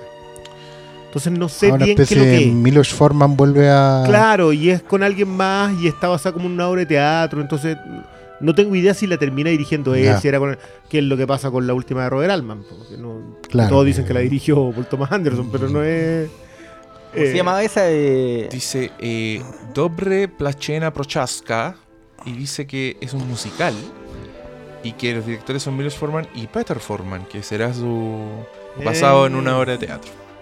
ya. Esa es su Esa última la- película del 2020, pero antes de eso es Los Fantasmas de Los Goya. fantasmas de Goya. Y antes de eso Man on the Moon. Man on the Moon, People vs. Larry Flint. Y ahí, y ahí se pegó un, Una. Era, era medio Kubrick este señor, igual se demoraba. Sí, años pues, se tomaba su tiempo. Ya, pero- antes de pero- tiene Valmont. Que siete años antes. Sí. Pero, Eh, que- pero igual como que se dedicó en cada década a dejar su, su firma. Mm. y- y curiosamente porque Amadeus es muy ochentera. ¿En qué sentido? Que no, no solo por, por la, la- lectura que se le fue dando desde la cultura pop, bueno, por lo de Falco, ¿cachai? Rock Me Amadeus, y en general porque eh, cómo instaló el villano de Salieri y el concepto de Salieri como esta especie de, de parásito musical, que de hecho hay, hay estudiosos de la música que dicen, oye, para si tampoco fue para tanto. ¿Cachai? Es como que la- Sí, esa película le hizo esa- mucho daño a Salieri Que, que está basada en una obra de teatro que sí, que... y Salieri igual tuvo sus composiciones, no era... Pero bueno, las escenas con Salieri... Pero es el punto, ¿cachai? Que F. Murray Abrahams llega a ser un ícono a nivel Simpson por su actuación en, en Amadeus. ¿Cachai? Cuando, cuando Homero hace referencia a ese F. Murray Abrahams de, de Amadeus. ¿cachai? Bueno, Atrapados en salida también está y en- parodiada perdón, en perdón, Los Simpsons. ah, Perdón, hay un capítulo entero. Sí. que es el que conoce a Michael Jackson. Y Exactamente. está el jefe indio y toda la weá. Y, y- y sacan el la de sí. Es la estructura. Pero caché que todo. Amadeus en los 80 era, era una cosa tan bizarra, porque como que permeó toda la época, eh, la segunda mitad de los 80 hasta el 88 más o menos, trajo de vuelta todo el, el- el- la, la moda, ¿cachai? De, de la, de la Europa pre-revolución, ¿cachai? Una especie de como de, de, de- de glorificación del, del glamour, del, de lo banal, ¿cachai? De la cultura hedonista. Como que to- muchos artistas se vieron reflejados en esa parada y, y de todo tipo. Y es cuático porque es como que llega Forman, la deja y se va. ¿Cachai? Yo, yo creo que Salieri Voy igual. a le- dejar esto aquí, me retiraré. me retiraré lentamente hasta 10 años más en que volveré y les voy a dejar Larry Flint. Que no, me digan No, que. no, entre me- mira, yo sé que, a na- que no la pesca nadie, pero Sí. Valmont de verdad. pero a es- nivel masivo, yo estoy hablando a nivel si no- masa. Yo no la vi, ¿ah? Si No igual vi eran películas que. ¿No viste- perdón, Valmont. Valmont. Ah, Acuérdate que Larry Flint en eh, su momento. peligrosa. Sí. Larry Flint tenía en su momento el, el- un- una polémica heavy, prohibido el afiche. La película hubo que meter capitales de otros lados porque no la querían estrenar en ningún lado. ¿Se acuerdan de eso, no? Sí. Tenía qué- el- Pero qué historias de la puta madre. Es como. Sí, pues, man. Bueno, ahí te- de- le vamos a tirar flores a Larry Karachowski y Scott Alexander, que son dos guionistas que se especializaron un poco en biopics y escribieron, estas dos escribieron Larry Flint y Man on the Moon, pero también hicieron Ed Wood. Mm, son los Ellos son. Ellos Son son. ellos- y son unos secos, encuentro yo. Y terminaron haciendo The People vs. O.J. Simpson. Ellos son los escritores de esa gran miniserie que, que, que- que en verdad es como una Larry Flint de... De los horas, 2000 po, ¿cachai? y, de, y de ahora. Sí. Porque eh, acuérdate que lo, lo de O.J. Simpson siempre va a estar ahí porque es el primer crimen mediatizado en tiempo real. No, esa, serie, Eh, según es, el postulado de esa serie es que estos jóvenes cambiaron la cultura. Es un crimen que cambió la cultura, así finalmente. Vean esa weá. Puta que buena esa weá. O es como ver una película de Milos Forman de 7 horas en la tele. Eso se llama legado. Se llama- Dejar un legado, Es ¿cachai? un buen legado. Después Oye, también eh, hicieron Big Eyes y ahí la cagaron un poco porque esa película a mí me gustó mucho. Pero. No es tan siguen- mala. No dije que era. A, a lo mejor el director no tenía el oficio. Oye, y... Ah. Palo gratuito, man. Qué ingratitud. No, pero si los No, mismos buenos no, hicieron no había para qué, no había para qué, Oscar. No, Ed Wood, ten cuidado con Don Tim. de seguro yo no he defendido a sí. Si sabemos que te carga la nueva eh, Ah. De los Simios. Pero no había Sí, para qué. Son unos. Pero Wood es anterior. Pero esto, sí, estos escritores, ojo con ellos. Quiero decir que se dieron, se dieron buenas colaboraciones con, con Milos Forman. Como que el weón sabía encontrar a su gente, creo yo. En, desde las actuaciones hasta este tipo de cosas. Porque el, el guion de Amadeus también la weá es increíble. Estaba haciendo una obra de teatro que este loco alargó, le dio muchas dimensiones y tiene unas weas muy cinematográficas. Realmente cuando hacen películas con obras de teatro las weas son medias tiesas y siguen pareciendo un poco obras de teatro.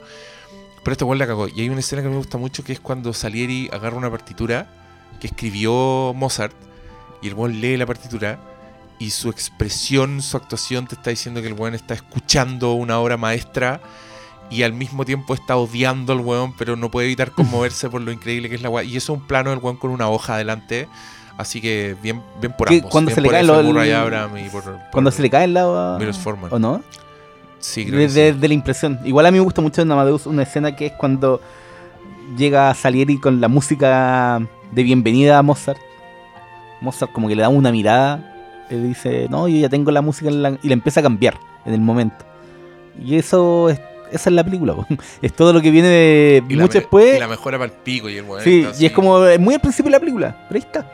Te define muy bien el conflicto que se desarrolla después entre ambos.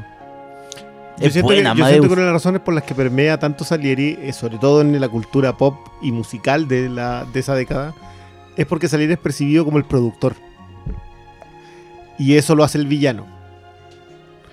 Eh, que justifica que el artista siempre pueda eh, ser tan superior a él eh, y no necesitarlo, pero sigue ahí. el- Pero el productor siempre va a ser el puente entre el, el genio y el público. y el, y el. Y la producción, si al fin y al cabo lo que te el muestra que. Salieri te muestra logra llevarte con el que te va a financiar para después, que será que será otro Y es justamente en la década donde los productores tuvieron más- musicales tuvieron más poder. ¿cachai? Porque uno sabe que estaban El- antes. el coronel tiene algo que decir. Sí, sí, pero recuerda que ya en los 80 terminó la década con los escándalos de productores armando grupos y. Como que Milli Y- Vanilli. ¿Cómo que Mile Vanillich? ¿Qué es eso? ¿Cachai? Weón, Milos Forman debería haber hecho esa película. ¡Ay, Oh. ese sí una joya! Con los Carrachos, con Larry Garachowski y Scott Alexander. Bueno, en el cielo la estarían haciendo. Qué lindo lugar sería ese. Amigo Felipe, ¿quiere agregar algo? Aquí, como veis, aquí estos guanes agarran vuelo y No, no, no, no, los para nadie. No, si terrible. yo aquí estaba fascinado escuchando, eh, así tal cual como escucho siempre los podcasts. Así atento a, a- a todo. Es bacán igual. Puta, qué lindo. O sea, fue una, Muchas gracias. es una buena experiencia ganarse un Sí, no, totalmente. On demand. Estar, estar aquí en vivo saben. en directo. Estar aquí en vivo en directo. ¿Lo hacemos de nuevo, dicen ustedes? Sí, pues, Sí, bien, hagámosla, está la bacana, gente a este premio. Sí, es bueno. Podemos No, comprar. dice- ¿Sabes qué? Me gusta porque cuando.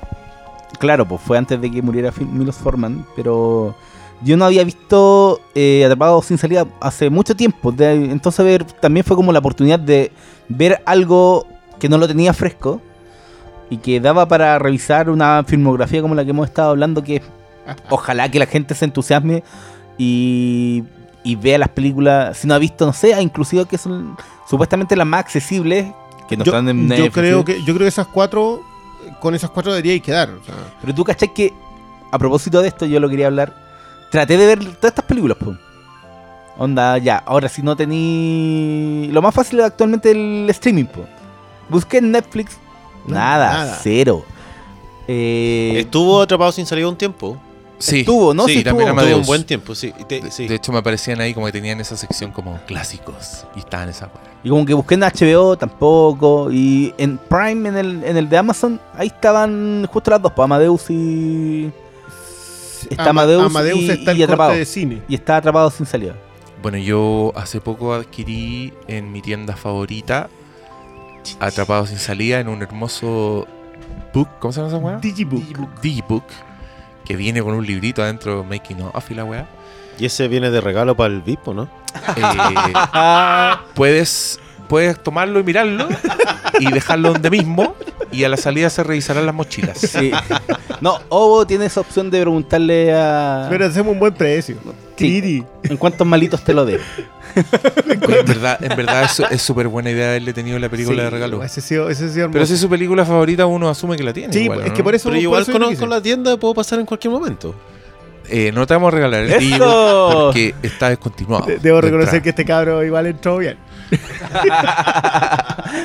Pero te, te está cagando a vos, así yo no te tiraría tantas tantas flores. A ti te está poniendo en- Igual entre puede la ir a la, tienda de ahí a que salga con la película gratis otro cuento. Oh. Con algo va a salir. Pero con algo Pero sale bueno, bueno. merece. Lo que yo quería contar es que yo adquirí estas películas y las pagué. Porque amo el cine de verdad. Lo apoyo. Y también me fui con otro Digibook de Amadeus. Ese y es más con- bonito, encuentro Y con Larry Flint. El, el de Amadeus viene con un CD, con Sí, música de. un sample. Con música de Saliri. Ah, te caché. Oye, es lamentable que no esté Man of, of the Moon en... Man on the Moon, yo- hasta Está- donde está yo esa entiendo, wea, ¿no? tiene un tema de derechos porque la productora se acabó. Ah, ya. Entonces, como que va a costar. Oye, yo, hasta que la saque Criterion por... yo sé que hablé mucho de Man on the Moon, pero aparte del agujero gusano de los YouTube, me caía a leer uno- unos artículos. Y el final de Man on the Moon, los que la vieron se acordarán, los que no se los voy a arruinar ahora. Básicamente sugiere que Andy Kaufman puede haber fingido su propia muerte. El último gran chiste. en el último plano te dejan esa sensación y termina con esa canción hermosa de R.E.M. Que vamos a poner esa canción al final. Perdón, Atrapado sin salida, pero vamos a terminar con Men on the Moon, porque es hermosa esa canción. Eh, y tú que hay como para adentro, que hay como. Puta, eso sería como la gran Andy Kaufman, haber fingido tu muerte, ¿cachai? Y yo empecé a leer unas columnas y hay una que, bueno, es hermosa. Que es la del New York Times, búsquenla, que creo que se llama ¿Is Andy Kaufman Alive? Es así una, una pregunta. Y aparte de contar muchas papas, muchos datos de la vida de Andy Kaufman que no están en la película, eh, como los motivos de por qué habría fingido su muerte, eh, la loca como que analiza su obra y llega a la conclusión de que realmente la resurrección y la muerte estuvo en todas su, en todos sus happenings, no sé cómo decirle a, su- a sus actuaciones. Que en la película de hecho se ven cuando se muere una viejita en el escenario en Carnegie Hall y la viejita resucita, ¿cachai? Y esta loca así como que encuentra otra historia de su especial de televisión de Andy Kaufman que tenía un títere. El títere, el personaje, era un personaje que había estado 30 años escondido en una caja y salía por primera vez de vuelta, ¿cachai? Entonces esta buena decía, 30 años es la fecha exacta y que probablemente si este buen fingió su muerte va a volver porque tiene que tener ese remate y, y tú que hay convencido. Y yo encuentro que si Andy Kaufman aparece de pronto y dice estoy vivo y me los cagué a todos, yo voy a estar así Aplaudiendo aplaudiendo, weón. Así, esa weá va a ser comparado al, al, al acto artístico del, del primer capítulo de Black Mirror. A ser el nivel. Andy Kaufman culiado va a romper la realidad.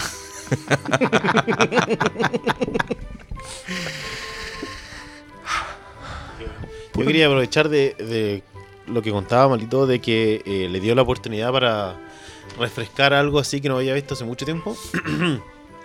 Me acordé de cómo llegué a esta película. Y que fue que cuando yo recibí el correo, fue en uno de esos momentos esporádicos en que tengo señal cuando voy al sur. Ah, cuando recibiste el correo que te notificó como ganador de. Exacto, porque Ya. yo llegué, vi mi correo y así como, eh, ¿eres ganador? Dije, ah, bacán, me gané una de, la- de, de las cajas que estaban haciendo. Pero después ya cuando abrí el, el correo entero y decía, eres el ganador, no sé, máximo de... No, ya no me acuerdo qué decía. Fue... Fue, fue, fue Big genial. On Demand Deluxe, on no sé cuánto. Sí, con todos los apellidos y apelativos y nombres. Fue, fue genial, fue un momento muy, muy... Yo me he ganado hartas cosas acá con Flims. O sea, eh, le comentaba que la primera cosa que me gané fue un libro, Tardes de Cine, que son entrevistas que son entrevistas a directores. Me, me gané una polera de Prometeos. Ah, mira. Sí, que me la robó mi hijo. Y, y se lo digo desde aquí, la quiero de vuelta. Ya. El aviso. El- Le gusta, cuando- le gusta Alien. Sí, sí, Ya. le gusta mucho Alien. Hoy, le, hoy le día, gusta... hoy día te vas a ir con un regalo de Alien Covenant Ah, que voy a ir a buscar para tu hijo, no es para ti. Ya se lo voy a entregar. Y, y te llevarás un tazón de Avengers de Aguaquini. De De Aguaquín. exclusivo del Flimcast para que ese sí te lo puedes llevar tú y tomes café y te acuerdas de Perfecto, muchas gracias. No te vas a llevar el Digibook. ¿No? ¿Seguro? Bueno, Pero buen intento, yo de verdad la pensé. casi, casi. No se pierde nada. Y cuando de- dejé de tener señal, me puse a pensar, ¿qué, qué película? ¿Qué película? Me dieron 48 horas. Que en realidad, ¿por qué 48 horas? Que Le dieron, son malos, weón. ¿Para qué le dieron 48 horas? Oscar Sala, que es mala onda. El pobre ahí sudándola, weón. ¿Qué hago? ¿Qué hago? ¿Qué hago? Sin señal en el sur. Eso fue porque el ganador anterior se demoró como tres semanas. Ah, ¿Te acuerdas, no? en decirnos de qué hablar. Excelente medida. Lo apoyo. Es verdad, no estuvo en vilo calete de tiempo. Ya, por eso fue. Bueno, en, entre- en esas 48 horas agarré lápiz y papel y me puse a listar un montón de películas. Y el último, no sé, top 10 que tenía estaban, eh, para hacerle más honor a mi papá, estaban entre eh, el puente sobre el río Kuwait. Oh. Ya, estaba Terminator 2. Oh. Muy bien. eh, estaba El Padrino, que es, eh, no sé, es, sé que es una... Es algo así como muy cliché y como muy común, pero de todas maneras es una de mis películas Y favoritas. nunca hemos hablado aquí partes. de un Y habría, y habría sido una excelente excusa para ver de nuevo el padrino, hay que decirlo. Eh, al- algo que me, me gusta muchísimo de, del Padrino es que yo cada vez que la recomiendo y la veo con alguien, eh, es un. No sé, es un nuevo disfrute. Y yo, El Padrino, la 1, la vi hace poco con mi novia cuando la dieron en el Movistar Arena con una orquesta en vivo. Ah, con la orquesta, sí. Oh. con sí, lo- lo y eso fue impres- impresionante, fue Con. Sí. Son buenos esos eventos, me Y después- esas weas. Y después con mi, mi novia quedó enganchada y dijimos, ya, tenemos que puro ver la 2. Y de hecho ella por un aniversario me regaló las 3. Uh. un, un pack así, un, dos, tres. Entonces vimos la 2 y fue genial porque cuando llegó al momento, ese momento de eh, el intermission, ¿Ya? ella como que vio que se vio se fue a negro y como que se empezó a levantar así como, ay, no, buena la película, espectacular. Y después vio la- las letras así, intermission. Y me miró con una cara, con un ojo de, no, no puede Queda ser, no queda puede en la mitad. Queda a la mitad, con madre. No, pero La después mejor mitad. la Vaya, disfrutó vaya a dormir con los peces hoy día. La disfruté entera. Entonces estaba entre todas esas películas y al final dije, no, eh, esta, Atrapado sin salida. Una muy buena elección. No, Sí. no, no desprecio ninguna de las otras, eh, sobre todo Río Guay. No, pero qué, gran- qué gran oportunidad para hablar de esas otras películas tan buenas y de esta también que... Que yo creo en verdad es una de las películas fundamentales. Como ese libro culiado de las mil un películas que hay que ver, esta weá O sea, está ahí eh, ahí segura, esa tiene dos clavada. páginas. Sí. Sí. El río Kuwait, una de las cosas que más mi papá siempre me, me- me decía era, eh, mira el orgullo de, de, de Guinness cuando lo sacan finalmente de, de- de- de esa como de esa lata en lo cual lo, lo- tenían así como castigado por dos días seguidos a todo calor, sin agua, sin comida ni nada. Y el tipo sale quemado entero, deshidratado, flacuchento como nada, pero ahí, paradito. Se arregla la camisa y camina igual nomás. Entonces, eso era uno de los momentos más que más le llegaban a mi viejo. Mi viejo igual fue ex militar, entonces él entendía eso. Wow. Yo debo decir que ahí en realidad mi personaje favorito es William Holden, pero yo sé que estoy más solo que Rambo en esa pasada. Porque la juventud rebelde merece más apoyo. Él fue el más solo que Rambo. ah. Oye, ya, dejemos hasta aquí esto. Eh, ha sido una conversación muy satisfactoria. Eh, Palabras al cierre, malito. Vean, vean, vean Milos Forman si no lo, no lo han hecho. Se van a encontrar con grandes, grandes películas. Aunque piensen que, ¿qué voy a andar viendo una película de Amadeus? Loco, prepárense. No, Prepárense. ¿por qué no? ¿Por qué no? No, lánzanse. Si no, en verdad, si no la han visto, qué suerte. Pero yo creo que varios ya han visto hartas. Pero busquen Men on the Moon. Puedan. Larry Flint, en verdad, es una película que yo puse muy tarde en la noche. Y pasé de largo, weón, para ver el final, para llegar. Cada vez quería ver la siguiente escena. Cada escena es hermosa. Cómo está contada la weá. Cómo está actuada. Crispin Glover aparece con un ojo caído.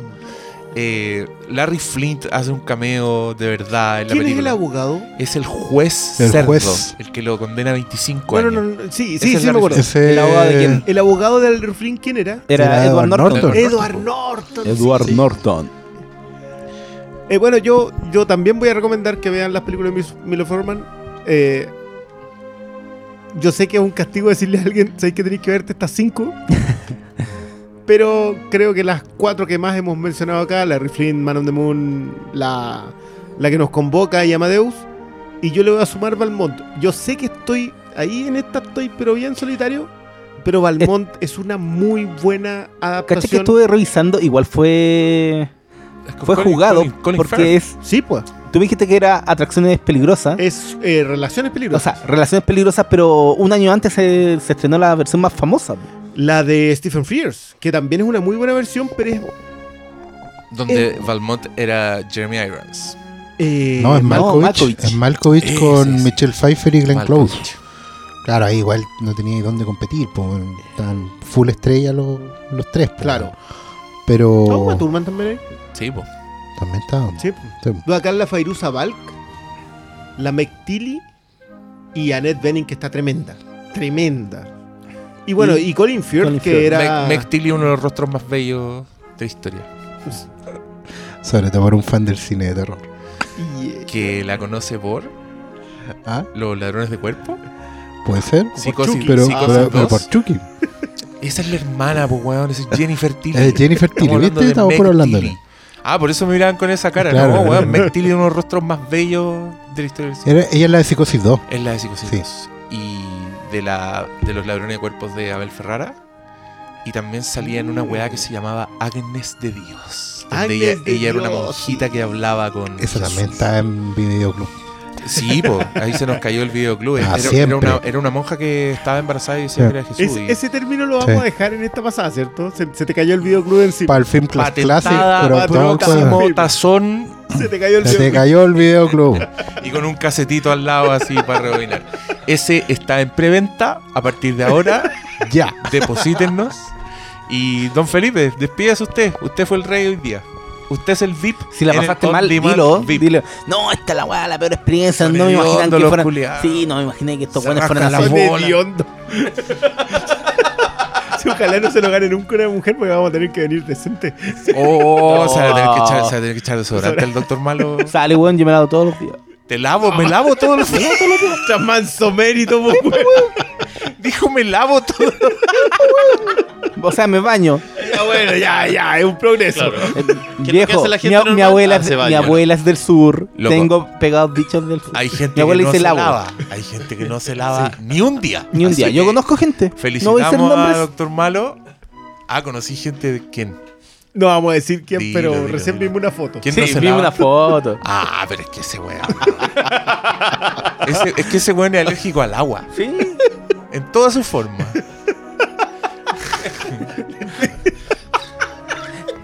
Es- Oh, le va a dar un infarto al Brione. mira, es alguien que si usted lo ve en la tele y dice dueño de bla bla bla comics, Nah. abajo podría decir indigente. No, no podemos- jugar a nada, No se puede hacer nada, weón. Nunca vamos a transmitir en vivo por tu culpa. weón. Eso fue, Ya, se va a Feli- hacer editar. Felipe, te pedimos disculpas por este ser que no se lava. Ya, está dale, bien. No, le quiero decir a todos los que están escuchando allá que esto ha sido eh, muy entretenido y que me ha gustado especialmente toda la dinámica que no se escucha porque se juega mucho la mímica aquí. Lo cual lo encuentro muy entretenido. cómo se hablan entre ellos sin hablarse. eh, lo encuentro muy bueno y de hecho es digno de una clase mía de, eh, de expresiones no orales. Así que bien ahí por los movimientos de manos, los gestos. Bien. No, eh, espectacular, increíble haberse ganado este premio. Yo lo, he fascinado, lo, he pasado chancho aquí. He fascinado todo el rato con venir. Espectacular. Muchas gracias por, el Reflimcast, que ha sido una de las mejores cosas que, que ha salido de acá. Eh, la oportunidad de estar eh, en estas cosas y participar ha sido re buena. Así que ojalá sigan repitiéndola y que se repita el premio, sí. Pues, o sea, si, sal, salgo yo, vengo de nuevo. Créanme que tengo un listado de películas ahí bien bueno para, para traer.